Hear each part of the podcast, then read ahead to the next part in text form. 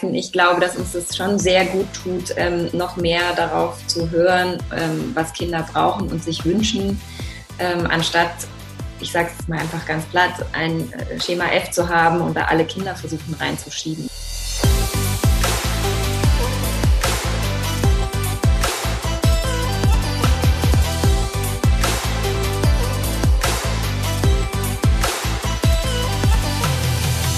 Willkommen zu einer neuen Folge der Gedankendealer, deinem Format für das Dealen mit den besten Gedanken rund um die Themen Business, Spiritualität, Freundschaft und vor allem Dingen, die die Welt ein Stück weit schöner und besser machen. Ich freue mich riesig, dass ich die liebe Dani Quilic heute dabei habe, denn auf sie treffen, treffen trifft das alles zu. Denn ähm, die Dani ist ein Mensch, die wirklich die Welt schon seit vielen Jahren ein Stück weit schöner und besser macht. Und wie sie das macht, das werde ich gleich erzählen. Aber erst nochmal ein paar äh, einleitende Worte zu dir, Dani.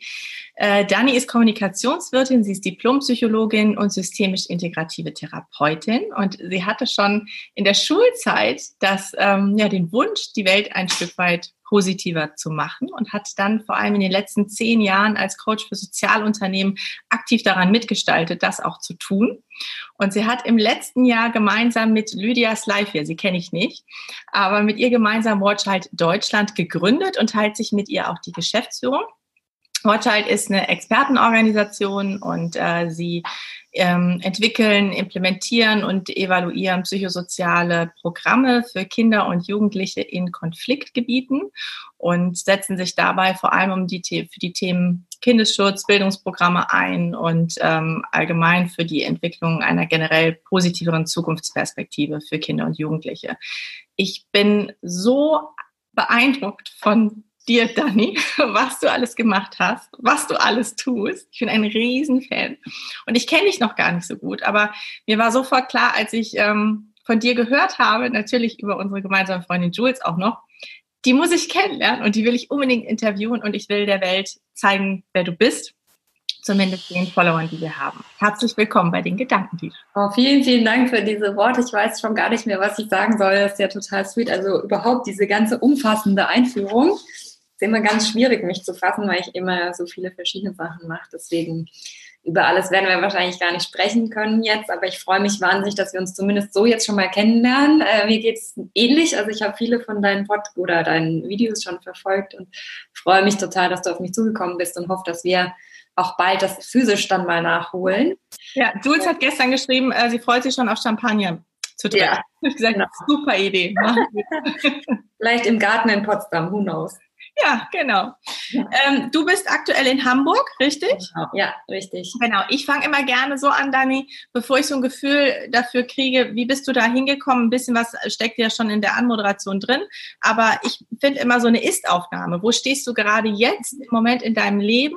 Und ich möchte gerne den Fokus, ich weiß, du hast so viele Dinge, die auch spannend sind, aber ich möchte ganz stark den Fokus auf das ähm, Watchhalt ja. ähm, Projekt ist ja nicht, sondern auf euer Unternehmen lenken und möchte gerne verstehen, was ihr da genau konkret tut und wo ihr da gerade steht.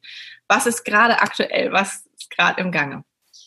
Naja, also wir sind ja jetzt ungefähr in Woche, ich weiß nicht genau, vier äh, Lockdown, auch in Deutschland ähm, aufgrund äh, Covid-19. Und das hat natürlich auch Watchheit extrem äh, beschäftigt in den letzten Wochen, nicht nur in Deutschland, sondern vor allem auch weltweit. Ähm, wir haben relativ schnell äh, eine internationale Emergency Task Force eingerichtet und geguckt, wie können wir auf die Krise reagieren. Und es hat natürlich auch Einwirkungen auf ähm, unser deutsches Büro gehabt. Also nicht nur, dass wir da in dieser Task Force mit drin sitzen, sondern eben auch mit der Fragestellung, wie können wir auch unserer Arbeit noch nachgehen, wenn es keine Schulen mehr gibt, wenn es keine Kindergärten mehr gibt. Inzwischen ist es sogar so, dass ähm, wir nicht mehr, auch andere Mitarbeiter nicht mehr in die Flüchtlingsunterkünfte reinkommen. Also es ganz schwierig wird, den Kontakt auch aufrechtzuerhalten. Und deswegen, wie wahrscheinlich bei 99 Prozent aller Menschen, ähm, haben wir versucht, das umzustellen auf digitale Lösungen, auf Online-Lösungen, sind weiter in Kontakt geblieben über Telefon, über WhatsApp, alle möglichen, da könnte ich jetzt schon stundenlang erzählen, aber also das ist im Moment so die aktuelle Situation. Wir haben sehr, sehr schnell reagiert, wir haben sehr schnell viele Dinge entwickelt und ich habe das Gefühl, jetzt, heute ist Karfreitag bei uns, wenn wir das aufzeichnen, ist so das erste Mal, dass wir sagen, okay, jetzt kriegen wir wieder so ein bisschen mehr Ruhe und Fahrwasser rein nach sozusagen der ersten wir müssen jetzt schnell reagieren und gucken, wie wir es umstellen können. Kommt jetzt so langsam wieder ein bisschen mehr, ich will nicht sagen neue Normalität, aber es ist halt so, jetzt erstmal damit umgehen, was jetzt ist und sich darauf einstellen. Und ähm, ich bin total stolz auf unser Team, also nicht nur in Deutschland, sondern auch weltweit, weil auch da in unserem Mikrokosmos hat man gesehen, für was, zu was wir als Menschen in der Lage sind, schnell umzustellen, zusammenzuhalten, zu adaptieren alle solche Themen. Also das ähm, kriege ich Gänsehaut immer noch, wenn ich dran denke, wie toll das irgendwie bei uns geklappt hat. Wahnsinn, Wahnsinn. Ja. Kannst du noch mal ganz kurz sagen, ähm, also psychosoziale Programme, ne, ist, äh, ja, stellt sich vielleicht jeder was anderes drunter vor. Was macht Warchild genau? Und gerade, du hast ja gesagt, international, ne? ihr seid in, in mehreren Ländern. In wie vielen Ländern gibt es das? Was ist die Historie? So ein bisschen Warchild mal ähm, ja. erläutern. Also ich, ähm, ich mache es immer gern ein bisschen kurz. Du musst dann sagen, wenn du nochmal irgendwo reingehen willst, weil sonst, wie gesagt, wenn ich da einmal ins Schwärmen komme, kann ich wahrscheinlich schon ja. davon erzählen. Aber also grundsätzlich so die Eckpunkte ist, äh, Watchheit wurde vor 25 Jahren gegründet von einer ähm, Frau aus den Niederlanden, die damals als Friedensaktivistin Aktivistin mit ungefähr Mitte 20 selber ähm, mitgekriegt hat, was los ist im Bosnienkrieg und ist dann nach ähm, Sarajevo gefahren und hat dort sozusagen in einem Keller mit einem anderen Musikprofessor zusammen Musik gemacht für Kinder. Hat gesagt, ich möchte irgendwie was dazu beitragen, dass die Kinder einmal aus diesem Wahnsinn, was draußen passiert, rauskommen und mal sich nur auf sich kurz ähm, fokussieren können und mal kurz Freude erfahren, eben abgelenkt sind und gleichzeitig aber auch spüren, dass sie in der Lage sind, sowohl ihren aktuellen Zustand zu verändern und daraus vielleicht auch was zu entwickeln, was ihr Umfeld verändert oder ihre Welt verändert. Und das ist heute noch so, dass Watchheit sehr stark versucht, mit Mitteln wie Musik, Kreativität, Aktivität, Gemeinschaft, vor allem Kindern nahezubringen. Also Kinder haben eine Resilienz, ja, so oder so auf natürlicher Basis und Sportscheid versucht, einen geschützten Raum herzustellen, den, der den Kindern dann die Möglichkeit gibt, mit Unterstützung diese eigenen Kräfte, diese eigenen Fähigkeiten noch stärker zu spüren und noch stärker zu entfalten, sodass sie lernen, sie sind eigentlich der Gestalter ihrer Welt und sie können, egal was draußen passiert, aus ihrer eigenen Kraft relativ viel bewegen. Wie genau machen? Genau. Konkret ist es, ähm, also sind so drei verschiedene Bereiche, in denen wir sehr stark aktiv sind. Das ist der Kindesschutz, der sehr, sehr wichtig ist, eben, eben zu gucken, wie geht es den Kindern. Das geht dann bis hin zu Familien, Gesprächen, Beratung, aber eben auch mit einzelnen Kindern zu gucken, okay, wie kann man denen helfen, wie kann man die unterstützen. Wir ähm, arbeiten da mit verschiedenen anderen Partnern zusammen. Also wir sind jetzt zum Beispiel selber keine Traumatherapeuten, sondern da würden wir verweisen an andere Partner, mit denen wir zusammenarbeiten. Entschuldigung, ich muss immer kurz nochmal da, da, dann nochmal nachfragen. Das heißt, ihr seid die, die die Konzepte entwickeln ähm, und quasi strategisch oben überlegen, was braucht es jetzt? Und dann habt ihr wieder die Experten oder die Profis oder die Spezialisten für Trauma und andere Bereiche, die dann reingehen, oder? Teilweise, teilweise. Also grundsätzlich ja, mit der Entwicklung ist so, wir haben ähm, in Holland, also vielleicht mache ich noch mal ganz kurz das andere, also Kindesschutz und dann haben wir Bildung noch als wichtiges Thema, also wo wir versuchen, Bildungskonzepte für Kinder zu entwickeln, zum Beispiel die, die in der aktuellen Zeit nicht zur Schule gehen können ja jetzt interessanterweise in Deutschland zufälligerweise auch gerade der Fall, aber normalerweise ist es vor allem halt in Gebieten, wo Geflüchtete leben, für Flüchtlingskinder ganz oft der Fall, wenn entweder die Schule gar nicht mehr existiert oder die Lehrer geflohen sind oder in den Flüchtlingscamps eben keine richtigen Schulformate stattfinden. Da gibt es zum Beispiel ein digitales Format, das heißt Can't Wait to Learn. Da arbeiten die Kinder an einem so einer tablet-basierten Lösung, die auch solarbetrieben aufgelöst, äh, aufgeladen werden kann und arbeiten in ihrem eigenen Tempo vor allem das ist so ein Grundschulprogramm durch, ne? Lesen, Rechnen, Schreiben. Ähm, und dann gibt es ganz viele andere Sachen, Aktivitäten, sportliche Aktivitäten, musikalische Aktivitäten, viel mit Malen, Basteln. Also immer Themen, die versuchen, das Wohlbefinden der Kinder. Also es geht am Ende darum, das psychische Wohlbefinden zu stärken. Und ähm, wir versuchen da eben ganz viele verschiedene Mittel anzuwenden. Und wie wir dazu kommen, ist, dass wir ähm, es gibt eine große Forschungsabteilung in, in Amsterdam, 30, 40 Leute, die sich damit beschäftigen, psychologisch und eben auch aus programmatischer Sicht, was ist wirklich wirkungsvoll. Für Wortschalt ist unheimlich wichtig, dass wir immer gucken, wir machen wir entwickeln ein Konzept und dann testen wir das sozusagen. Also wir bringen das an einer Testgruppe ins Feld und evaluieren, hat es tatsächlich Auswirkungen auf das psychische Wohlbefinden. Und erst wenn wir evaluiert sagen können, ja, dann geben wir es ins größere Feld, wie man bei uns sagt, oder geben es an Partner weiter. Wir arbeiten zum Beispiel bei Can't Wait to Learn. Mit diesem Bildungsprogramm arbeiten wir mit Save the Children, mit UNICEF, mit vielen anderen Organisationen bereits zusammen, die das Programm dann übernehmen. Das ist ein bisschen wie bei so einem Inkubator. Ne? So, wir verstehen uns da so als die Experten Expertenorganisation die Sachen entwickelt, auch manchmal schon mit gemeinsamen Partnern entwickelt und dann weiterträgt, damit andere es auch übernehmen können. Und ja, also psychosozial heißt eben immer, es geht um das, das, die, die mentale Gesundheit, das psychische Wohlbefinden der Kinder vor allem ähm, und zu gucken, wie da die mittel- und langfristigen Folgen von bestimmten Erfahrungen sind und wie man die lösen kann. Wow. Ähm, ich nehme mit evidenzbasiert, weil ihr es im Vorhinein wirklich auch nochmal in, in der Testgruppe erstmal ausprobiert, bevor ihr es dann ins breite Feld schickt. Mhm. Ähm, ich, bei mir kommen direkt so viele Fragen und ich muss auch, dass ich irgendwie diesen Faden behalte, weil es äh, natürlich frage ich mich auch, wenn du sagst, ähm, ihr macht ein Bildungsprogramm und da geht es ganz stark um das eigene Tempo, da geht es, dass sich das Kind wohlfühlt, dass es äh, Bestärkung erfährt, äh, wahrscheinlich also auch ne, selber eine Selbstwirksamkeit dann erlangen kann. Ähm, und du hast gesagt, viel Kreatives. Also viel basteln, Musik machen, Sport machen.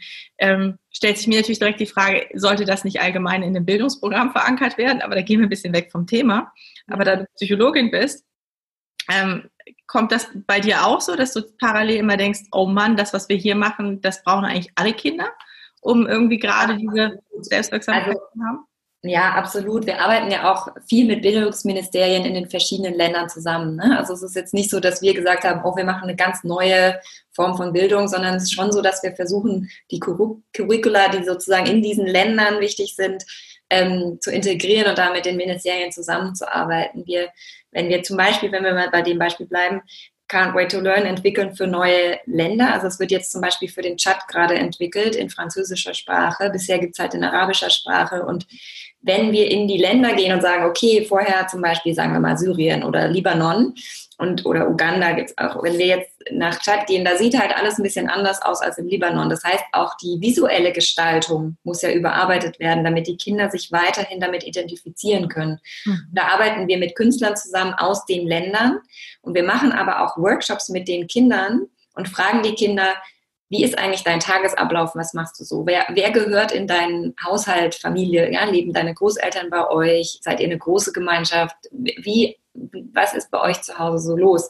Und aus diesen, sage ich mal, Erzählungen der Kinder entwickeln wir dann auch die visuellen Designs dieser Lehrspiele, damit die Kinder von sich aus auch erfahren, okay, ich kann tatsächlich in meiner Gemeinschaft was tun. Ich kann tatsächlich in meiner Gemeinschaft auch was lernen, was ich dann wieder an meine Gemeinschaft weitertragen kann oder wo ich eben eine positive Perspektive entwickeln kann. Was kann ich gestalten in meiner Gemeinschaft oder wo kann ich eventuell auch später beruflich tätig sein. Ne? Also es wird immer schon sehr stark auf das Umfeld des Kindes oder der Familie ähm, aufgesetzt. Und ich glaube, dass das oft in unserem Schulsystem noch fehlt, dass man sich halt genau anguckt, okay, was braucht eigentlich das Kind in diesem Umfeld, wo es ist? Ja, was, was wünscht sich das Kind? Was braucht das Kind? Was braucht es, um sich am besten zu entwickeln? Und man könnte da jetzt wirklich wahnsinnig abschweifen. Ich glaube, dass uns das schon sehr gut tut, ähm, noch mehr darauf zu hören, ähm, was Kinder brauchen und sich wünschen, ähm, anstatt ich sage es mal einfach ganz platt, ein äh, Schema F zu haben und da alle Kinder versuchen reinzuschieben. Ne? Also so,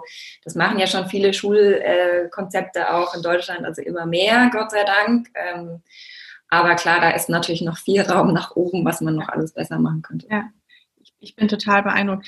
Die ähm, die Erfahrung, die ihr gemacht habt, du hast eben schon mal gesagt, natürlich unterschiedliche Länder, unterschiedliche kulturelle Hintergründe ähm, oder auch, ob es jetzt ein Flüchtlingsheim ist oder ob es noch äh, in der Familie irgendwo in, in dem Heimatort ist. Aber gibt es irgendwie so, so ein, eine Parallele, die sich durchzieht bei allen ähm, Kindern und Jugendlichen in Konfliktgebieten, wo du sagst, das ist das Elementarste, das Wichtigste, worauf wir achten als mit Warchild? kann ja mehrere Sachen sein, aber irgendwas, wo du sagst, da gibt es eine Parallele, das fällt dir immer wieder auf? Kann man eigentlich wirklich nicht sagen, weil das so unterschiedlich ist. Ne? Mhm. Ne? Also es gibt halt ähm, in verschiedensten Ländern, also wir arbeiten in bestimmten Ländern teilweise auch schon jahrelang an Situationen, die sich kaum verändern, wenn Kinder einfach da in, ob es in Lagern sind oder in, in Gebieten sind, in, also im Libanon zum Beispiel ja, oder in Uganda oder jetzt alle syrische Geflüchtete. Ähm, da arbeiten wir ja zum Beispiel gar nicht speziell nur in Syrien, sondern mit syrischen Geflüchteten auch in anderen Ländern bis hin zu auch nach Deutschland ich glaube, was eben alle Kinder oder Jugendliche, die geflohen sind, vereint, ist diese Erfahrung von, ich verliere meine Heimat, ich verliere eventuell sogar Familienmitglieder, vielleicht sogar sehr enge Familienmitglieder. Sie sind sehr viel auf sich allein gestellt. Es ist eine sehr große Unsicherheit. Wie geht es weiter?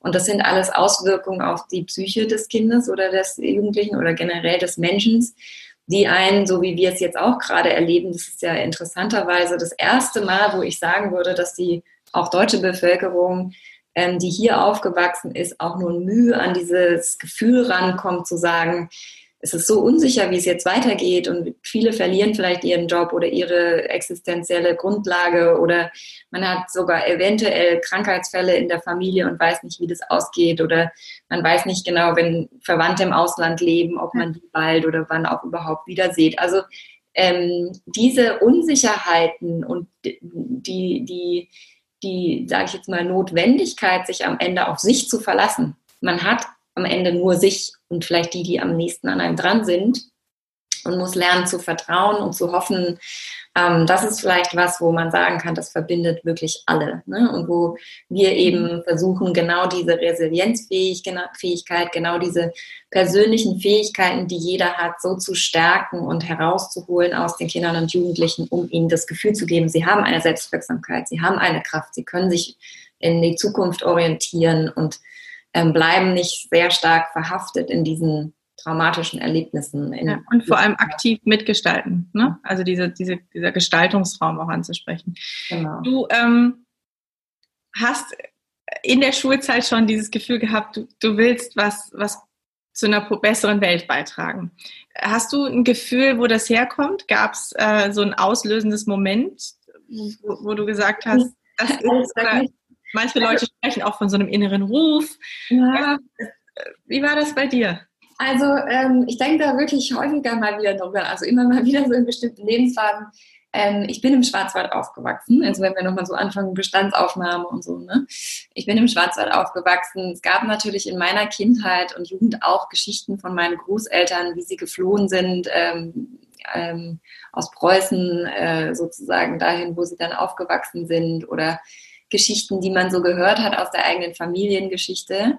Ähm, es gab aber jetzt in meinem persönlichen Erleben nie etwas, wo ich sagen würde, das hat bei mir den ausschlaggebenden Punkt gegeben. Ich bin sehr nah in Verbindung mit Natur und Bauernhöfen und sowas aufgewachsen und das war was, was mich immer sehr beschäftigt hat. Also ich bin eher so über die ökologische Nachhaltigkeit auch dann zur sozialen Nachhaltigkeit gekommen und ähm, habe, glaube ich, immer schon einfach ein sehr stark ausgeprägtes ähm, Gerechtigkeits einen Gerechtigkeitssinn gehabt, den ich versucht habe anzuwenden, egal um was es ging.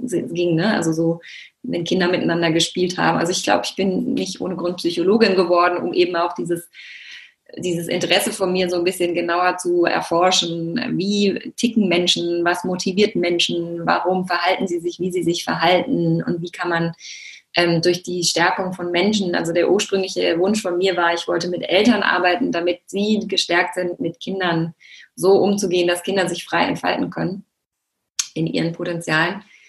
Aber also, wie gesagt, so einen speziellen Moment gab es nicht oder eine spezielle Geschichte. Ich kann nur sagen, dass ich einfach ähm, meine Großeltern, meine Eltern und mein Umfeld sehr stark in dem Sinn geprägt haben, dass ich sehr stark für mich ähm, unterstützt wurde, mich so zu entfalten, was mir entspricht. Und, von, dein, ähm, von deiner Familie. Das heißt, deine ja. Eltern, deine Großeltern haben dich sehr daran bestärkt, mach dein eigenes Ding und Total. Also ähm, ich habe das Gefühl, auch mein, meine Großeltern waren schon so wie so Pioniere, die einfach Dinge anders gemacht haben oder die ähm, für sich geguckt haben. Auch mein Großvater mit seinen beruflichen Rollen, wie kann man sozusagen was in der Welt bewegen und so. Also da, das war schon für mich interessant, so in diese Anforschung reinzugehen, quasi ganz persönlich. Und was mich stärker später geprägt hat, war viel Reisen. Ne? Also ich bin einfach wahnsinnig viel gerne gereist und habe andere Kulturen, andere auch spirituelle äh, Kulturen kennengelernt oder mich mit der Frage auseinandergesetzt, warum gibt es zum Beispiel in Indien das Kastensystem, ja, und warum leben so viele Menschen dort in Slums oder ähm, was ist, äh, was hat es wirklich mit diesem Thema Apartheid auf sich und wie kommen solche Sachen? Also es gab immer schon bei mir so ein wahnsinniges Interesse für Kulturen und die, die Gemeinschaften von Menschen und warum Menschen wie zusammenleben und wie das alles gehen kann im Gleichklang mit Natur und Umwelt und so. Und ich glaube, daraus kommt diese diese Antrieb und Motivation bei mir, immer wieder nach Konzepten zu suchen, die auch in der heutigen Zeit dazu beitragen, dass wir mehr im Einklang und mehr mit Solidarität füreinander und mehr auch mit einem Bewusstsein für dieses Geschenk, dieses Lebens, was wir haben, ja, wenn man sich überlegt, jeden Tag aufzuwachen und dieses Leben zu erleben.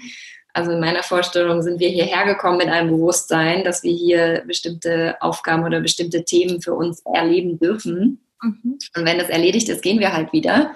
Äh, ähm, also ich habe persönlich gar keine so Angst vor dem Tod, weil das für mich eher was ist, da geht die nächste Reise los, aber das ist natürlich ein Bewusstseinskonzept, was sich auch erst entwickelt hat. Und wollte ich gerade fragen, wann hast du das entwickelt und ähm, wie war der Weg dahin, das zu entwickeln? Also bist du also was, was so Religion angeht, bist du religiös aufgewachsen oder wann ist so diese Spiritualität gekommen und dann dein Bewusstsein, dein Verständnis, das Leben als solches zu betrachten? Also meine, ähm, es fing schon an quasi, dass meine Eltern sind, mein Vater ist katholisch, meine Mutter ist evangelisch. Also da war immer schon viel Diskussion um, ähm, welchen Glauben sollen die Kinder glauben und was ist überhaupt der Unterschied. Also ich habe relativ schnell gelernt, differenziert über Religion und sowas nachzudenken. Ähm, es gab, also über meine Großeltern würde ich sagen, eher so die Religion der Natur, ja, also des Verbundenseins. Mein Großvater väterlicherseits ähm, ist gestorben, bevor ich ihn kennenlernen konnte und ähm, habe aber so viele Geschichten gehört und mich so mit ihm verbunden gefühlt immer schon, dass der irgendwie trotzdem zu mir gehört hat. Und ähm, ich kann es heute gar nicht mehr so sagen, aber ich habe immer schon ein Gespür gehabt für das, was mehr als Weltliches ist und habe dann, ich würde sagen, nochmal gebraucht, bis ich so Anfang 20 war, um mich zu trauen, mich diesem Thema auch mehr zu widmen und habe dann angefangen, Bücher zu lesen und eben angefangen zu reisen, ob es jetzt Indien war oder Bali oder solche Sachen, wo die Kulturen natürlich das nochmal mehr nähren, ja, dass man mehr mit anderen ähm, Wesenheiten oder Göttern oder wie man es dann immer nennen will, ja, ähm, sich verbinden kann und ein, also über tiefe Meditation auch eine Verbundenheit spürt, die anders ist als das, was wir jetzt mal in unseren Industrienationen vorgelebt bekommen. Genau, und dann habe ich habe also wirklich, das war bei mir eher so ein Fluss. Ich habe mich immer gerne, ich bin neugierig und bin ähm, risikofreudig bis zu einem gewissen Grad und habe mich sozusagen immer gerne auch auf neue Sachen eingelassen und mich leiten lassen und natürlich, wie man so sagt, zum richtigen Zeitpunkt immer die richtigen Lehrer getroffen und habe dann so vor ungefähr zehn Jahren angefangen, mich wirklich intensiver mit Spiritualität und Medialität und solchen Themen zu beschäftigen und meine beste Freundin hat mich damals vor fünf Jahren in, in ein College nach England äh, überredet. Also tatsächlich war sie selber so vor sieben Jahren oder sowas dort und hat mir dann schon viel von erzählt. Und da war ich aber noch so ein bisschen skeptisch. Dann hat sie, wie bitte? Was ist das für ein Ort? Das, ähm, das Arthur Findlay College in England, die, ähm, der, also Hauptschwerpunkt Spiritualität, Medialität und die, ähm, wenn man so will, die Philosophie dahinter ist, dass es ein Leben nach dem Tod gibt und dass wir Verbindung herstellen können allen möglichen Wesen, auch die, die eben nicht in dieser Welt sind und dass wir unsere Intuition so entwickeln können wie ein Muskel, wie auch andere Sportarten, dass wir uns eben trainieren können, Energien anders wahrzunehmen, also sensitiver zu sein und ähm, sei es dann sozusagen Stimmungen wahrzunehmen oder eben von Seele zu Seele, ne, telepathisch äh, uns miteinander mehr zu verbinden oder sei es eben auch mit Seelen, die nicht mehr hier auf dieser Erde sind. Und Hast du das mich, gemacht? Hast genau, du da? Mhm. Das, das, war für mich am Anfang halt auch noch so, oh, ein bisschen, ja, weiß nicht. Und ähm, habe dann, also es war wirklich so zwei Jahre gebraucht, Christina hat ähm, mich locker gelassen, Gott sei Dank. Ich bin heute wirklich sehr dankbar und hat mich immer wieder versucht zu überreden, ach komm doch jetzt mal mit und so. Und dann irgendwann bin ich mitgefahren, aber mehr oder weniger auch um ihren Gefallen zu tun, weil ich gemerkt habe, wie wichtig ihr das ist. Und saß dann da in dem Kurs in meinem ersten Tag und habe tatsächlich selber Sachen erfahren, von denen hätte ich vorher nicht geglaubt, dass die möglich sind. Und einfach nur, weil ich mich darauf eingelassen habe und gesagt, jetzt bin ich halt hier, jetzt mach mal. Was hast du erfahren? Und ähm, also ich habe tatsächlich einen verstorbenen Kontakt gemacht zu einer Frau, die ich vorher noch nie gesehen habe. Ne? Also es war jetzt nicht so, dass ich mich hingesetzt habe und passiert, sondern meine Lehrerin hat so zwei, drei Übungen gemacht und dadurch, dass ich eben vorher schon unfassbar viel meditiert hatte, schon mich als Psychologin natürlich viel mit Dingen beschäftigt hat, äh, ähm, wusste ich viele Dinge schon. Christine hatte mir viel schon erzählt und dann haben wir so eine Übung gemacht, wo wir eben uns reinspüren sollten in, in, in, in Kontakt für unseren, dann sagt uns Zitter für den, mit dem wir arbeiten. Und ich kannte diese Frau vorher nicht und hatte einen Kontakt. Also habe plötzlich Bilder gesehen und äh, Sachen gefühlt und habe das dann beschrieben. Ähm, und für mich war das eher im, im, Kopf noch so, ne, ach, das bilde ich mir jetzt alles nur ein, weil ich will das jetzt und deswegen kommen Bilder, aber das hat mit der Frau wahrscheinlich überhaupt nichts zu tun. Wie gesagt, das bilde ich mir alles nur ein. Und in diesen Übungen im College ist es dann so, du darfst dann gar nicht reagieren, sondern musst einfach zuhören und erst wenn ich fertig bin, darf sie dann reagieren und was sagen. Und meine Lehrerin kam und hat dann noch so ein bisschen geholfen und mich angeleitet.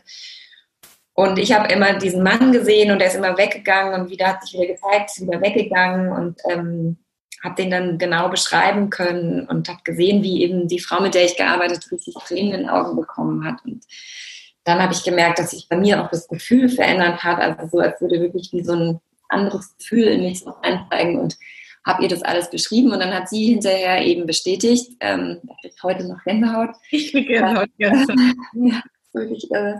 Ähm, ihre Eltern haben sich getrennt, als sie sechs Jahre alt war und die Mutter hat verboten, dass der Vater das Kind sehen kann, also sie sehen darf.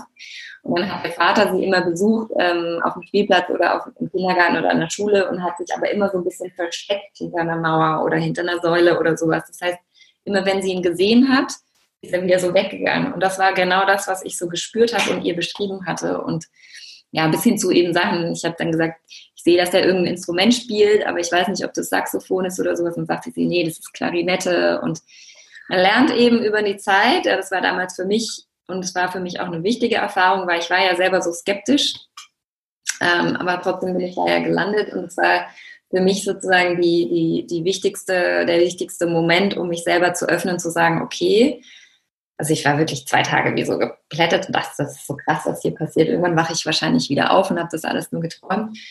Aber ähm, jetzt mache ich das eben seit vier, fünf Jahren und das ähm, ist. Was heißt das, du machst das seit vier, fünf Jahren? Du ähm, gehst da hin oder du praktizierst das und arbeitest mit Genau, beides. Also ähm, ähm, das, wie gesagt, ist wie, wie viele andere Ausbildungen oder ähm, Kurse, man kann immer in dieses College gehen, man kann auch natürlich überall, es gibt andere auf der Welt, es ist nicht nur dieses eine College, aber ähm, man findet bestimmte Lehrer, mit denen man dann arbeitet und gerne zusammenarbeitet. Das ist bei mir auch so. Und jetzt mache ich das seit 2016, ähm, gehe ich ungefähr zwei, dreimal jedes Jahr in das College und ähm, bilde mich sozusagen immer selber weiter und praktiziere auch und habe jetzt auch vor zwei Jahren schon selber angefangen, meinen eigenen Zirkel hier in Deutschland zu haben und eigene Workshops zu geben und mache jetzt auch Online-Kurse und solche Themen.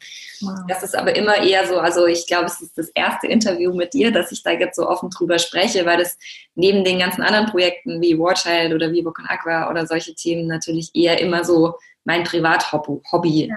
ist und war. Ne? Aber es ist natürlich sagen, die letzten zehn Jahre schon oder mindestens die letzten fünf hat das einfach eine sehr, sehr große, wichtige Rolle in meinem Leben eingenommen. Und was ich vorhin gesagt habe, hat halt auch meinen mein Blick auf nicht nur die jetzige Situation, sondern die Welt so insgesamt ein bisschen verändert und dadurch auch mich selber mehr entspannt, kann ich so sagen. Ne? ja, und es ist, ein, es ist einfach ein großer Teil von dir. Ne? Ja, also ähm, mir kam die ganze Zeit die Frage, inwieweit wendest du das in deiner Arbeit an? Und dann wurde mir klar, das ist völlig überflüssig, diese Frage zu stellen, weil es ist so deutlich, dass du das bist. Ne? Und dass natürlich alles das, was du erlernst und was du erfährst und deine Sicht auf die Welt und auf dich und das Miteinander, dass das mit reinfließt.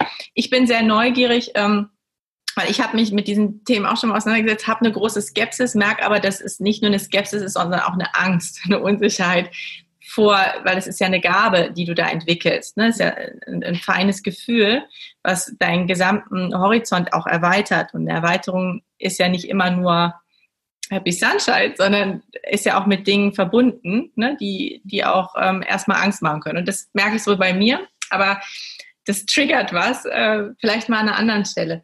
Wenn du ähm, mit ähm, unterschiedlichsten Kulturen arbeitest, ne, wo ja auch ähm, Religion ähnlich stark gewertet ist wie jetzt die Spiritualität, von der du gerade gesprochen hast. Ne? Wie weit schafft ihr es, das damit einfließen zu lassen? Also wenn, wenn ihr jetzt ähm, eure Programme entwickelt, wie weit sind solche Aspekte dort auch mit berücksichtigt? Also grundsätzlich ähm, glaube ich, ist das Wichtigste, und das ist jetzt meine persönliche Meinung als Dani Quilic, ne? also ich will jetzt das gar nicht so sehr als, als wie Watchheit ja.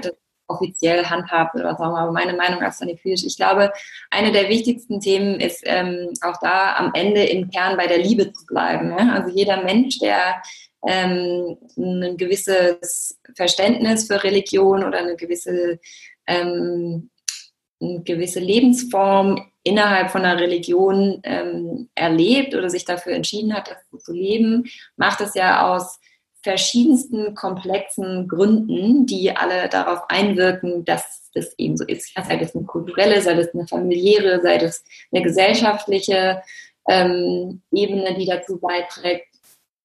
Und am Ende suchen wir ja alle sozusagen nur nach der Anerkennung nachdem, dass wir alles richtig machen wollen, dass wir an etwas glauben müssen, was größer ist als wir, ja, dass wir verstehen, das hat irgendwie alles einen Sinn, was hier passiert und gerade solche Themen wie jetzt die aktuelle Situation mit Covid-19 oder auch eine Flüchtlingskrise oder auch eine Umweltkrise, ähm, da ist es ja natürlich äh, sehr nah zu fragen, warum passiert sowas ja, eigentlich genau. alles ne? und was, was soll uns das sagen und wo bringt uns das hin?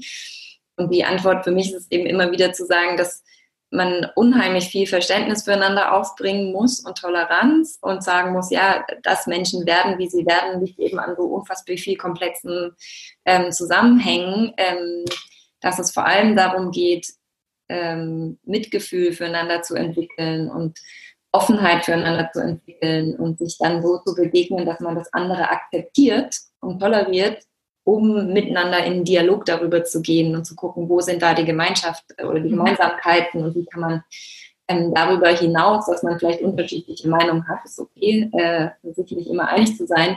Wie kann man daraus Kompromisse entwickeln oder eine, eine, eine einheitliche, einen einheitlichen Nenner finden, der uns trotzdem ermöglicht, gemeinsam als Gemeinschaft weiterzugehen. Mhm. Wir arbeiten in bestimmten Gebieten natürlich, wie zum Beispiel Palästina, Gazastreifen, arbeiten wir natürlich viel mit sehr, sehr unterschiedlichen Glaubensrichtungen zusammen. Und ähm, ich glaube, dass es extrem wichtig ist, wie gesagt, auch in der persönlichen Wahrnehmung sich immer wieder zu hinterfragen, wie viel davon erlaubt mir jetzt sozusagen meine Religion treu zu bleiben, ohne ähm, mich angreifbar zu machen und gleichzeitig ähm, wo muss ich sozusagen mein Ego zurückstellen und eben sagen, es ist total okay, jeder darf seine eigene Religion haben, jeder darf seine eigenen ähm, Werte und Haltung. Werte, genau, Haltung nachgehen, solange es eben kein anderes Menschenleben gefährdet. Ja. Und das ist dann sehr oft der Schneidepunkt, wo wir vielleicht auch in unserer Arbeit ne, sagen können, okay, es ist alles okay, solange es keine Gewalt auf andere ausübt. Und damit ist sowohl physische als auch psychische Gewalt gemeint. Mhm. Und da ist eben dann der spannende Punkt, wo man sagt, okay, was bedeutet das auch für unsere Arbeit? Ne? Also ab wann müssen wir einschreiten und sagen, das ist jetzt nicht mehr okay, weil das Kindeswohl ist gefährdet. Aber wir arbeiten immer mit staatlichen Einrichtungen zusammen. Wir arbeiten immer mit allen möglichen ähm, Peers, sagt man bei uns, ja, also den Menschen und Institutionen so, die für am Ende das Kind oder das Familiensystem wichtig sind, mit denen arbeiten wir immer zusammen. Das heißt, Watchheit ist jetzt nie der alleinige Entscheider, was richtig ist oder was nicht richtig ist, sondern wir arbeiten da immer in einem, in einer Kooperation mit anderen. Was fast systemisch integrativ ist. Ne? Also ja. es ist ja genau das, ähm, wo, wo, du dein Spezialwissen auch hast. Ähm, Ihr arbeitet vor Ort direkt, aber ähm, auch mit äh, Flüchtlings- oder äh, Heim- oder ähm, Einrichtungen hier in Deutschland zusammen. Ne? Wie, ähm, wie werdet ihr gefördert? Ähm, was sind so, jetzt mal um auf, auf ähm, Deutschland zu schauen, was sind Dinge, wo du sagst, da, da brauchen wir ganz viel Unterstützung oder das sind immer wieder Hindernisse, an die wir kommen? Ja, also es ist ein, ein, Mischmodell sozusagen. Wir werden gefördert von institutionellen Geldern, von Regierungsgeldern, von Stiftungen, von Fördertöpfen, die es gibt. Wir werden aber auch ganz viel von Unternehmen und Privatpersonen ähm, unterstützt. Also so ist auch unsere Arbeit angesetzt. Das ist auch das äh, strategische Ziel von uns gewesen, als Lydia und ich angefangen haben, darüber nachzudenken. Es war schon vor drei Jahren, nee, zweieinhalb Jahren. Aha. Zeit rennt. Ähm, genau, also Lydia hat angefangen vor ungefähr zweieinhalb Jahren und ich bin da ein bisschen später dazugekommen. Also die Fragestellung ist ja generell immer, wie kann sowas auch, wenn man darüber nachdenkt, ist eine Unternehmung, ist eine Organisation, die neu etabliert werden muss in Deutschland, ähm, wie kann man das langfristig nachhaltig so aufsetzen, dass man auch Wirkung erzielt. Ne? Unser Wunsch ist, immer mehr Kinder zu erreichen auf der ganzen Welt und eben auch die Kinder, die hierher gekommen sind, zu erreichen. Und da muss man mit verschiedenen Varianten arbeiten. Und ähm, wie, wie gesagt, im Moment, also wir sind jetzt seit einem Jahr knapp in Deutschland aktiv. Wir haben ein nationales Programm, das heißt Dare to Dream. Da werden wir sehr stark auch von eben öffentlichen Geldern und anderen Stiftungen und anderen Fördertöpfen unterstützt. Wir haben aber auch schon viele Aktivitäten, Veranstaltungen gemacht, auch im letzten Jahr mit Musikern zusammen, mit Künstlern zusammen, Workshops mit Ambassadern zusammen, wo wir versuchen, Gelder einzusammeln, die wir dann auch direkt wieder in diese Programme ähm, einführen und umsetzen können. Ihr habt euch, Entschuldigung, für eine GmbH entschieden, richtig? G GmbH, eine gemeinnützige. Eine gemeinnützige, okay, genau, aber es war so. Mhm. Ja, genau. Das ist nochmal ein bisschen komplexeres Modell. Also die gemeinnützige GmbH haben wir deswegen gewählt, weil wir auch wirtschaftlich aktiv sein wollen. Also es ist ja sehr häufig so, wenn man ein Verein ist oder auch eine institutionelle andere Form von NGO, also Non-Profit hat, dann darf man wirtschaftlich gar nicht so viel Geld einnehmen. Also wir dürften zum Beispiel keine Workshops machen, wir mhm. dürften keine Produkte verkaufen, solche Themen. Und ich arbeite schon relativ lange in dem Bereich sozialen Innovation und Social Entrepreneurship und ich glaube, solange wir in einer Wirtschaftswelt leben, in der wir akut noch sind, brauchen wir auch Modelle, die es erlauben, dass man Dinge tatsächlich verkauft, um dann wiederum Gelder zu generieren, um soziale Bereiche damit zu, ähm, ja, äh, zu, zu, implementieren. Ja, ja. Und wir haben, wir haben zum Beispiel so Sachen wie, äh, wir haben auch natürlich sowas wie Merchandise, ja, oder wir haben auch ähm, eben Workshops, die wir verkaufen, auch an Unternehmen. Ähm, wir machen Auktionen, ähm, das läuft alles unter wirtschaftlichem Zweck oder wir verkaufen Tickets für Konzerte, das ist ein wirtschaftlicher Zweck. Mhm natürlich auch jetzt bei dem deutschen Wirtschaftsmodell oder dem deutschen Finanzmodell, deutschen Steuerrecht noch mal ein bisschen anders als in anderen Ländern. Also unsere holländischen Kollegen sind zum Beispiel eine Stiftung.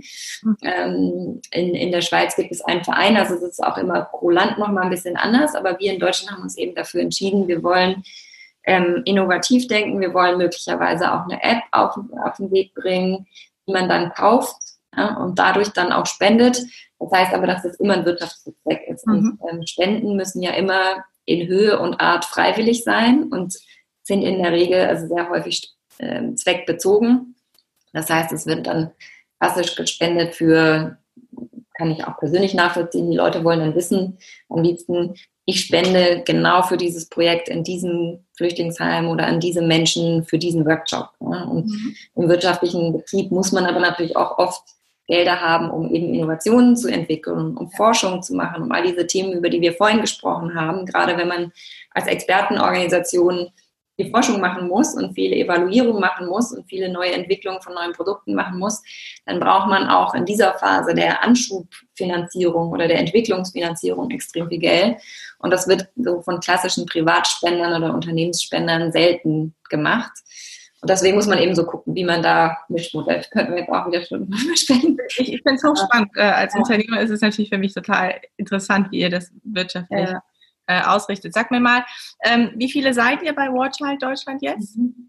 Wir, ähm, also wir, wir sind fünf Festangestellte, aber wir arbeiten alle Teilzeit. Das heißt, also Lydia und ich machen hier die Geschäftsführung, haben wir uns auch geteilt. Von Anfang an wollten wir das, dass wir alle Mitarbeiter... Jobsharing? Nicht sie macht die Aufgaben, du die, sondern ihr seid auf einer Stelle quasi. Ja, nee, wir, wir haben also, wir haben beide unterschiedlich inhaltliche Aufgaben. Ja. Aber wir teilen uns die Geschäftsführung mhm. und das sozusagen als Rolle, weil ähm, wir beide gesagt haben, wir wollen nur Teilzeit in dieser Stelle sein und alle unsere Kollegen, also in der Regel äh, ist es halt eine Führungsspitze, die dann aber auch Vollzeit äh, verfügbar ist, weil es ist schwierig zu sagen, bei so einer Organisation, dass man nur zwei Tage in der Woche erreichbar ist, wenn, ähm, auch wenn man ein Team hat natürlich. Mhm. Deswegen teilen wir uns das auf. Also es ist inhaltlich unterschiedlich, aber in der Verantwortung der Rolle teilen wir uns die. Und dann haben wir noch drei Mitarbeiter, die auch alle in Teilzeit arbeiten und auch eben genauso gewollt. Ähm, wir glauben fest daran, dass es ein gutes Modell ist, dass man sich verschiedene äh, Dinge erfüllt im Leben. Also wir selber sind so und auch all unsere Mitarbeiter ähm, bestätigen das aktuell, dass es für sie sehr, sehr schön ist. Die eine ist Mutter und arbeitet einfach so oder so nur Teilzeit und ist Künstlerin und macht dann parallel noch andere Sachen. Die andere ähm, ist äh, Sängerin und äh, ist tatsächlich mit ihrer eigenen Gesangskarriere äh, beschäftigt noch und macht noch ein, zwei andere Projekte. Und unser neuer Mitarbeiter Sandro, der erste männliche Mitarbeiter, den wir seit diesem Jahr im Team haben, der arbeitet auch noch für eine andere Unternehmung und ähm, ich kann jetzt das für mich persönlich sagen, aber ich glaube, es würden alle bestätigen, das befruchtet natürlich auch ja. die Arbeit in der Organisation, in der wir sind. Ne? Die ganzen Kompetenzen, die sie mitbringen oder die, die, die, ja, die Erfahrungen, die man so sammelt, auch woanders helfen eigentlich eher, als dass sie uns davon abhalten. Und ich bin davon ein Riesenfan. Ich glaube, ja. dass das äh, nicht nur befruchtet, sondern dass das wirklich äh, so viel mehr Ressource auch mit reinbringt, weil du nicht mehr in diese psychologisch betrachtet, ne, in diese normalen dynamischen Prozesse reingerätst, die sich automatisch nach einer Zeit, wo du immer im gleichen Team, in der gleichen Struktur, in, in der gleichen Abfolge bist, ergeben, sondern dass du immer wieder einen frischen Wind hast, dass du immer wieder aktiv bist, guckst, hinterfragst, äh, reinspürst. Wie ähm, führen du und Lydia Warchild? Also ich krieg so ein Gefühl von dir, aber ähm, so gerade als Geschäftsführung oder auch ähm, so Leadership Thema jetzt sich mal anzuschauen mit dem, was du mitbringst jetzt schon. Ähm, was macht ihr vielleicht anders als andere oder was ist euch da wichtig in der Führung eures Teams? Mm. Also ich glaube, ähm, dass es eine sehr, sehr gute Balance geben muss in der Mitarbeiterförderung und der gleichzeitig der Struktur. Also was uns immer wahnsinnig wichtig ist, dass wir die Mitarbeiter wirklich partizipieren lassen an allen Dingen, die wir bei Watchild entwickeln. Also wir entwickeln zusammen die Ziele fürs Jahr. Wir überlegen uns, welche Maßnahmen wir in dem Jahr umsetzen wollen. Wir überlegen gemeinsam, wer welchen Beitrag leisten kann. Ne? Also welcher Mitarbeiter bringt welche Ressourcen und Kompetenzen mit und hat auch Interesse, welche Themen auch so äh, zu erfüllen. Ähm, Natürlich haben wir jetzt bei der Personalauswahl schon darauf geachtet, dass wir das Team einigermaßen so zusammenstellen, dass das in die übergeordneten Ziele, die wir für die ersten drei Jahre für Watcher in Deutschland haben, passt. Ja, wir brauchen viel Kommunikation, wir brauchen Fundraising, wir brauchen jemanden, der Corporate Fundraising gut machen kann. Und so haben wir natürlich schon auch die Ausschreibung gemacht und das Team zusammengestellt. Aber dann ist eben Partizipation so als erster Thema und ähm, gleichzeitig aber auch ähm, Eigenverantwortung. Also gerade weil wir als Global Office funktionieren, also das, was wir jetzt gerade erleben, dass sowieso jeder zu Hause ist und Homeoffice macht, das haben wir vorher sowieso auch gemacht. Wir haben immer einmal in der Woche physisch im Büro getroffen. Aber selbst da war es schon so, wenn jemand mal gerade auf Reisen war oder woanders war, dann hat er sich halt online zugeschaltet. Und, ähm, also ansonsten haben wir alle gearbeitet, wie wir wollten. Also wir haben unsere Zeit frei einteilen können. Wir haben uns halt immer miteinander abgestimmt. Also diese, wie gesagt, diese Balance zwischen Partizipation, Selbstverantwortung und Struktur ist dann das Dritte. Ne? Also ich glaube, je mehr Freiheiten wir haben und je mehr Remote-Arbeit, je mehr Global Office, je mehr Eigenständigkeit in den einzelnen Rollen ist, desto mehr muss es dann aber auch wieder Struktur und Schnittstellenkommunikation geben, weil sonst weiß der eine irgendwann nicht mehr, was der andere macht. Und ja.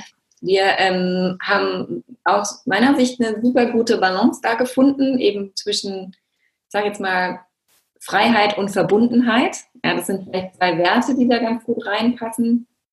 Also, dass wir unseren Mitarbeitern, nachdem wir gemeinsam festgelegt haben, das sind die Ziele, das sind die Wünsche, die packen wir in unseren Jahresplan. Ähm, und dann hat jeder die Freiheit, das so zu gestalten, wie das für ihn oder sie am besten passt. Und gleichzeitig gibt es aber unheimlich viel Schnittstellenkommunikation. Also wir haben einmal in der Woche ein Team-Meeting, wo wir uns alle zusammentreffen und ähm, wir haben, wir arbeiten mit einem Projektmanagement-Online-Tool, sodass wir sozusagen alle immer einsehen können, an was arbeitet der andere gerade, welche, welche Fortschritte gibt es da. Welches nutzt ihr? Wir nutzen Asana. Mhm, genau. Ja.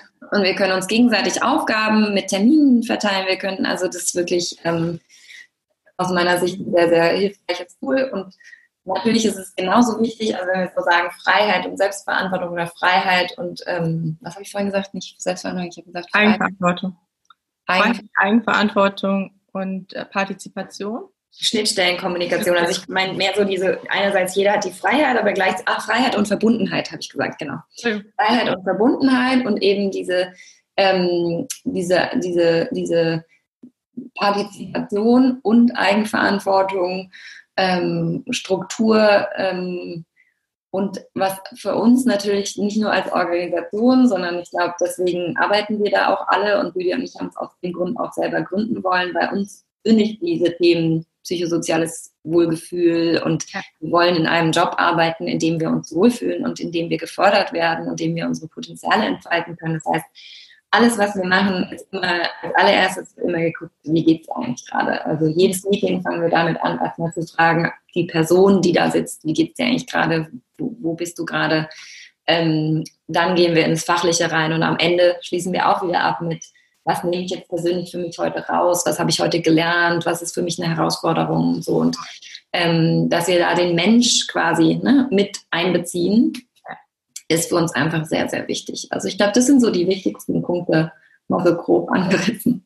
Sehr, sehr schön. Und ich glaube, damit seid ihr noch äh, Vorreiter oder ähm, so auf dieser New Work-Schiene natürlich gerade ganz aktiv, aber da, da können noch große Konzerne mit äh, ja, sich ganz viel von abschneiden. Ich finde das wahnsinnig inspirierend, was ihr macht. Sag mir mal ganz ähm, aktuell, Warchild, ihr plant gerade was. Du, wir haben gestern kurz darüber gesprochen, das Projekt. Gib mal so ein bisschen Futter dazu, was gerade ansteht. Also wir haben ähm, ich weiß jetzt nicht so genau, worüber du gerade sprichst, aber wir haben, ich kann mal erzählen, was wir gerade so gemacht haben. Wir haben ähm, aufgrund sozusagen der Situation jetzt weltweit, aber auch in Deutschland, die ganzen Aktivitäten, die wir machen, auf online umgestellt. Normalerweise gehen wir halt in Schulen und Kindergärten und auch in Flüchtlingsunterkünfte und machen Workshops mit den Kindern. Wir basteln, wir malen, wir singen, wir machen sportliche Aktivitäten. Und jetzt haben wir sehr viele von diesen Dingen äh, auch online verlegt. Das heißt, wir haben World Music TV. Genau Genau, es läuft immer freitags, bisher freitags auf Instagram live. Ähm, macht die Band Berge mit verschiedensten Musikern. Wir machen eine Bastelstunde online mit Pass the Crane. Das ist eine Organisation in Berlin, mit denen wir eben auch Workshops geplant hatten. Da kann man mit den Kindern wunderbar süße Sachen basteln.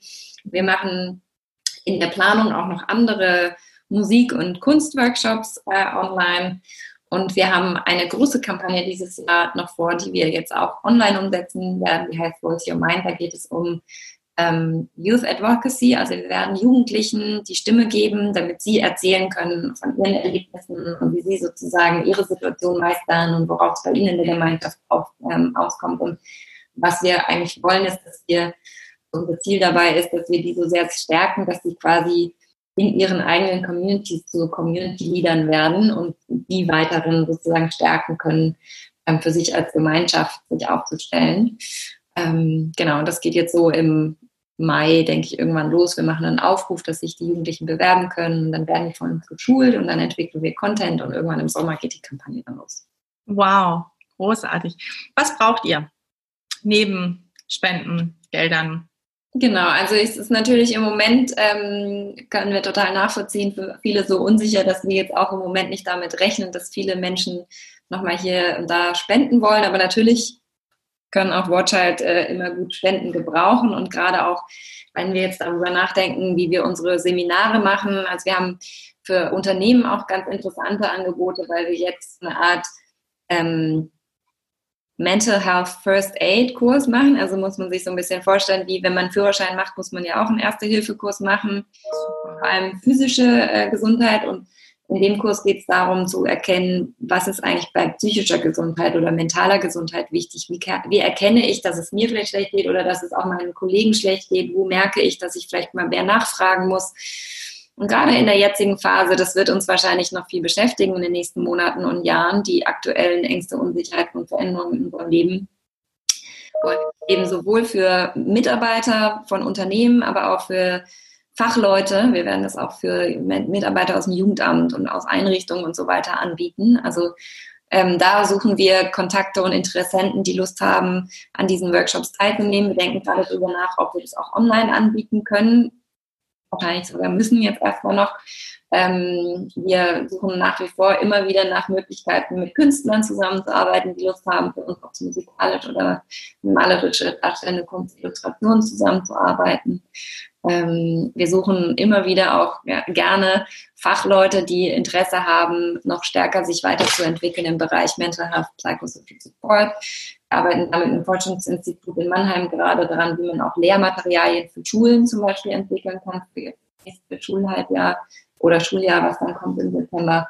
Oder für Kindergärtner, wie man da Vorschulkinder äh, auch Mental Health, Aufmerksamkeitsübungen, Resilienzübungen und so weiter machen mhm. kann. Also gibt eine ganze Bandbreite. Von daher, wir freuen uns erstmal, wenn viele Menschen über Watchheit reden. Wir freuen uns über Spenden, aber wir freuen uns natürlich auch nach wie vor viel über Kontakte zu Interessierten oder ähm, Unternehmen, Partnerschaften, die mit uns gemeinsam die Kinder erreichen können. Also eine vielleicht noch so abschließend das Motto, was Lydia und ich immer im Herzen tragen, seit wir Watchheit gegründet haben, ist, dass wir sagen, man braucht ein ganzes Dorf, um ein Kind zu erziehen. Das spiegelt auch ein bisschen das Care-System von Ortscheid wieder, wo wir sagen, wir arbeiten mit dem Kind, aber natürlich betrifft es auch die Familien, betrifft es auch die Kids, betrifft es auch die Lehrer und alles, was im Umfeld des Kindes ist. Und so wollen wir halt auch hier eine, eine, ein Dorf, also eine Gemeinschaft für Watchheit aufbauen, wo wir sagen, ganz, ganz viele werden gemeinsam dafür sorgen, dass die Kinder, die auch unsere Kinder sind, die jetzt hier in unser Land kommen oder wenn wir uns angucken, ob es jetzt in Flüchtlingslagern in Griechenland oder wo auch immer auf der Welt ist, ach, was sind unsere Kinder und wie können wir als Weltgemeinschaft einfach auch um diese Kinder, die Kinder von morgen kümmern. Oh. Mhm. Total schön. Und es ist eigentlich genau diese Verantwortung, die wir gesellschaftlich brauchen. Ne? Also nicht nur äh, dieses, diesen individuellen Blick oder auch die einzelne Familie oder die ein, äh, nationale Gesellschaft, sondern eben den Blick darüber und die Verantwortung, die wir tragen für unsere Kinder der Welt. Ne? Also ich finde es sehr schön, wie du das formuliert hast. Danke. Ich werde alles in die Show Notes packen, ja. was nur geht und äh, werde pushen und quatschen. Ich bin ja ein sehr mitteilsamer Mensch, also kannst ja sicher sein, dass mhm. ich äh, alles das, was ihr macht, nicht nur in meinem Herzen trage, sondern auch weiter jedem davon als Kassette reindrücke und versuche zu aktivieren. Ich finde großartig, was ihr macht. Ich bin ganz begeistert von dir als Mensch und äh, würde gerne die acht Stunden, von denen du erzählt hast, die so easy füllen könntest, nochmal an der einen oder anderen Stelle machen. Ja. Dass wir nochmal gucken, dass wir vielleicht auf andere Themen auch schauen und äh, für die aktuelle Situation einfach nochmal zu schauen, wie können wir Watch halt jetzt mehr unterstützen, gerade weil du auch gesagt hast, Gelder, die sonst geflossen sind, sind natürlich jetzt in der aktuellen Situation einfach eingefroren worden. Ne? Es ist viel Angst, viel Unsicherheit da. Aber gerade jetzt ist es wichtig, da hinzuschauen, weil äh, der Effekt natürlich im Positiven wie im Negativen viel größer ist. Ja. Du hast das letzte Wort. Gibt es noch was? Ja, also ähm, ist mir gerade noch hängen geblieben aus den letzten Sachen, die wir besprochen haben. Ähm, und das natürlich, wie du sagst, es gibt immer auch den Blick darauf, was noch in der Welt los ist und ähm, auf welche, sage ich mal, Weltgemeinschaft wir auch gucken müssen mit unserer Verantwortung. Uns geht es hier in den Industrienationen sehr gut und wir leben in einem Zustand, ähm, wo wir auch eine Verantwortung haben für andere, die das nicht haben. Gleichzeitig, glaube ich, ist es auch wichtig, eben sich selber nicht zu verlieren ja, und genauso zu sagen, okay, ich muss gucken, dass es meinen Kindern und mir gut geht, dann kann ich auch gucken, wie ich noch anderen helfen und andere unterstützen kann. Also auch da immer diese Balance ähm, im Blick zu haben. Und gerade auch jetzt in der Zeit, ähm, ich glaube, wir haben alle nicht ohne Grund jetzt eine Situation, wo es wirklich nochmal genau darum geht, hinzugucken, was ist für mich und mein Leben eigentlich wichtig, ähm, was brauche ich, was braucht meine Familie, was brauchen meine Kinder, was braucht mein direktes Umfeld? Und vielleicht dann eben auch, was braucht die Weltgemeinschaft? Und was kann ich dazu beitragen, damit wir als Menschheit äh, noch so lange wie möglich auf diesem wunderschönen Planeten leben dürfen. Einen äh, schönen Abdruck auch hinterlassen. Ja. Wunderschönes Schlusswort. Nehme ich mir ganz viel für mich gerade mit. Mhm. Wir stecken ja auch selbst in dieser Situation und äh, ja. ja. danke Dani. Ganz, ganz danke viel. Dir. Das war sehr, sehr schön. Vielen Dank bin sehr gespannt und ich freue mich über ganz viele Fragen und E-Mails und du kannst ruhig meinen Kontakt da reinpacken, wenn Leute sich noch mehr mit dem beschäftigen wollen, dann sehr Super. gerne. Super. Das ist eigentlich immer mit der Abschlusssatz. Den, den äh, schön, dass du das jetzt schon mit angeboten hast. Nochmal für alle, die zugehört haben, zugeschaut haben. Super schön, dass ihr dabei wart. Wenn es euch gefällt, dann gerne liken und vor allem teilen. Und ähm, Dani hat es gerade angeboten. Also alles, was ihr an Fragen habt, an Ideen habt oder so, immer her damit. Alles äh, wird weitergereicht oder ihr könnt euch dann auch direkt bei Wortschalt oder bei Dani melden. Ähm, wir werden das alles mit reinpacken und ich fände es total schön, wenn es dann online geht, dass wir dann nochmal ein Insta-Live machen. Gerne. Nochmal ein bisschen äh, zusätzliche Aufmerksamkeit zu generieren und ansonsten erstmal liebste Grüße von uns beiden hier an alle, die dabei waren. Tschüss. Tschüss, vielen Dank.